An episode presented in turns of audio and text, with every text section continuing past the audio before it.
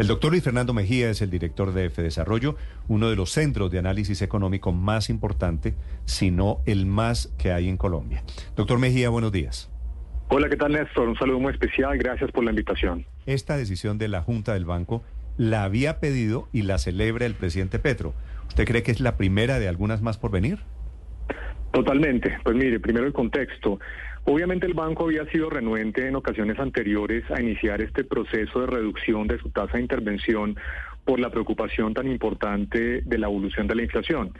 Si bien recordemos, la inflación había tocado techo en el mes de marzo de este año y lleva ya varios meses reduciéndose, los niveles continúan siendo muy altos, por encima del 10% continúa la inflación y la expectativa a, a un año, noviembre, el próximo año, diciembre, estima que la inflación se irá alrededor del 5,5, 6%, bastante por encima del rango meta, que es el objetivo que tiene el Banco de la República, que recordemos es entre el 2 y el 4%.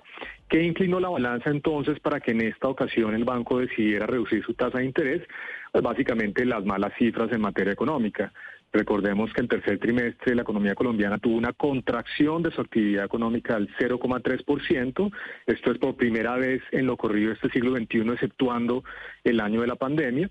Y cuando usted mira el dato que anunció el DANE hace algunos días del mes de octubre, pues también se ratifica esa tendencia negativa, una contracción del 0,4%, completando así la economía colombiana tres meses consecutivos en saldo en rojo. En ese contexto, pues la decisión obviamente toma en consideración no solamente el contexto de la inflación, sino también la evolución de la actividad económica y en esta decisión pesó, creo yo, por supuesto, más la decisión de eh, evitar que haya una recesión, como usted lo menciona. En ese contexto, si hay buenas noticias en materia de inflación para el cierre de este año, lo sabremos en los primeros días de enero. Si hay buenas noticias también en términos del aumento del salario mínimo, ese fue un mensaje muy importante que dio la Junta ayer el banco podría continuar reduciendo su tasa de interés. De eso le quiero preguntar porque el Banco de la República, al tiempo con la reducción en las tasas de interés, doctor Mejía, hace un llamado para que haya cautela a la hora de decidir el mínimo. Esa cautela, esa palabra, ¿usted cómo la interpreta? Mire, totalmente, compartimos el mensaje. También desde Fede Desarrollo lo hemos venido anunciando públicamente. Hay que tener mucha prudencia con el aumento del salario mínimo, porque las condiciones económicas no son favorables. Es distinto hablar de un aumento del salario mínimo en años como el 2021 o el 2022, cuando la economía estaba creciendo rápidamente, cuando se estaba generando empleo, a la coyuntura actual en donde ya completamos, ratifico, tres meses de contracción en la actividad económica por un lado y ya estamos viendo también deterioros en la demanda de empleo. Usted mira las cifras recientes, hemos tenido dos meses consecutivos de aumento en la tasa de desempleo. ¿Por qué? Cuando cae la actividad económica, por supuesto, cae también la demanda de empleo y esto empieza a deteriorar el mercado laboral. Pero también, si el aumento del salario mínimo es muy grande, muy por encima de la inflación esperada para este año, eso podría generar presiones adicionales para aumentos de la inflación el próximo año. Todavía hay una gran cantidad de cosas que están indexadas, es decir, que dependen del salario mínimo, y por eso ese mensaje me parece muy importante y, también compartimos ese mensaje de la prudencia que se necesita actualmente en esta discusión. doctor Mejía, no sé qué cifra tengan ustedes en Fedesarrollo, pero lo que se sabe es que se habrían desindexado 240 bienes y servicios del aumento del mínimo, o es la idea al menos en los próximos días y semanas. Eh, hoy, ¿cuántos bienes, productos y servicios están ligados en su aumento al salario mínimo? Mire, todavía continúan más de 100, 150. El anuncio que hizo el gobierno era continuar evitando esa indexación. Pero mire, eso se refiere especialmente a los precios regulados, los que están determinados por algún decreto o alguna ley de la República que por supuesto está justamente en el contexto de la decisión del gobierno o del Congreso de la República eliminar esa indexación. Pero el ejemplo particular de una cosa que puede impactar el bolsillo de los hogares directamente. El precio de la administración de una casa, de un apartamento, de cualquier persona, está vinculado al salario mínimo. ¿Por qué? Cuando usted le pasa en la factura mensual, buena parte, si no la mayoría del componente del costo de administración de un edificio, una casa, un apartamento, tiene que ver con el servicio de la vigilancia y el servicio de la vigilancia se mueve, por supuesto, con el salario mínimo. Entonces, eso no se puede regular, eso no se puede desindexar. Entonces, más allá de esos esfuerzos que son, por supuesto, importantes, loables, todavía hay una gran cantidad de cosas que dependerán de ese aumento del salario mínimo. Sí, doctor Mejía, quiero preguntarle por algo que ocurrió la semana pasada y es una cifra que tiene a todo el mundo pensando sobre el crecimiento de la economía colombiana en octubre. ¿Cuál debe ser la senda, ahora que estamos hablando de propuestas y aprovechando esta coyuntura de la baja en las tasas de interés, en el sector de la construcción o en el sector de las obras públicas, que son dinamizadores del empleo?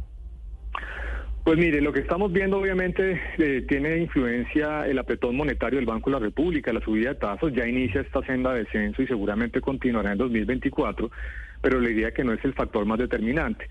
Los factores más importantes en la caída de la actividad económica tienen que ver con elementos que usted menciona, lo que está pasando con el sector de la vivienda, con el sector de la infraestructura, también con el sector minero energético. Recientemente hemos visto caídas importantes, por ejemplo, de la inversión extranjera directa dirigida justamente al sector petrolero. Y esto tiene que ver más que todo con anuncios, medidas eh, eh, regulatorias que ha adoptado el gobierno nacional. Por ejemplo, en el caso de la infraestructura, la decisión de no haber subido los peajes, pues generó obviamente una caída importante de la actividad económica hacia adelante y actualmente del sector de la infraestructura. ¿Quién se va a querer meter a una hora de 5G si hay incertidumbre sobre la decisión de un gobierno nacional frente al aumento de los peajes simplemente para actualizarlos con la inflación?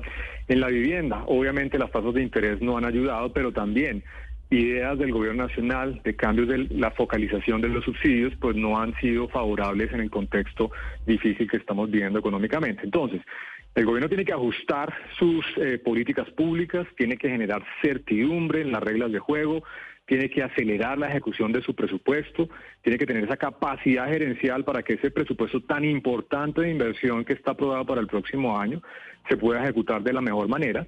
Y tiene que aprovechar obviamente la llegada de los nuevos alcaldes y gobernadores que tienen ese impulso, quieren mostrar gestión para acelerar también la ejecución de las inversiones a nivel local. Eso va a ser determinante para que la economía colombiana tenga un buen crecimiento en el 2024. Doctor Mejía, quiero hacerle una pregunta para finalizar sobre en qué momento se traduce la decisión de la Junta del Banco de bajar en 25 puntos básicos las tasas de interés a los bolsillos de los colombianos, porque hay diferentes interpretaciones y, a veces se tarda semanas o incluso meses.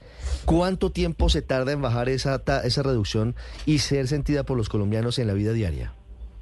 Pues mire, claramente hay un rezago en términos de los impactos de las decisiones del Banco de la República y el alivio en el bolsillo de los hogares y de las empresas, que también, por supuesto, están muy pendientes del costo del endeudamiento. Usualmente eso puede estar entre 8 o 9 meses, pero, no para, para no dar esa visión tan pesimista, también en el corto plazo se empiezan a materializar cosas. Eh, el consejo para los hogares, si tienen créditos en este momento, sea de tarjetas de crédito, de consumo, hipotecarios, es llamen a su banco, pregunten si hay posibilidades de reducir su tasa de interés y llamen a otros bancos, porque estas reducciones de tasas de interés abren la capacidad de la competencia, la posibilidad de que otros bancos se interesen en comprar carteras adicionales y eso permite, por supuesto, aliviar el pago de intereses para los hogares. hay algunos elementos que van a ser inmediatos, otros más de mediano plazo, pero es importante que los hogares las empresas empiecen a hacer esa gestión administrativa para ir reduciendo esos costos de financiamiento que están pagando actualmente. para que se sienta más rápidamente ese alivio. Doctor Mejía, muchas gracias. A ustedes por la invitación, un saludo muy especial. Muchas gracias.